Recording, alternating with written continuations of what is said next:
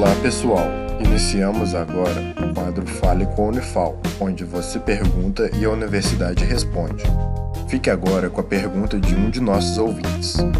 Olá, eu sou a Marina, estudante de medicina na Unifal e integrante do projeto de extensão A Voz da Ciência. Vou ler agora uma questão que recebemos através de nossas redes sociais.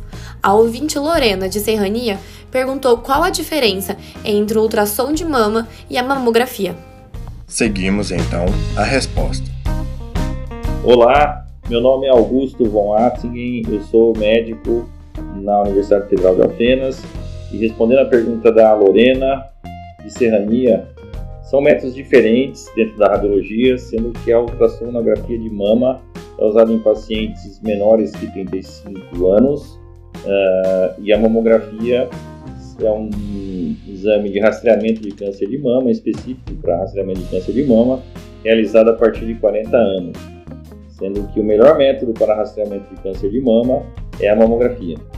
Uh, ultrassom de mama é um exame direcionado, geralmente para uma queixa específica da mulher, uh, onde ela localiza alguma lesão palpável ou o próprio médico localiza uma lesão palpável.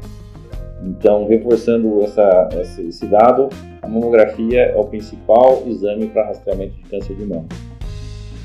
Esse foi o Fale com a Unifal. Caso também queira participar, entre em contato com o projeto A Voz da Ciência através das redes sociais, Instagram, Facebook ou YouTube. Sua dúvida é sempre bem-vinda. Esse projeto de extensão tem o um apoio da Rádio Federal de Alfenas FM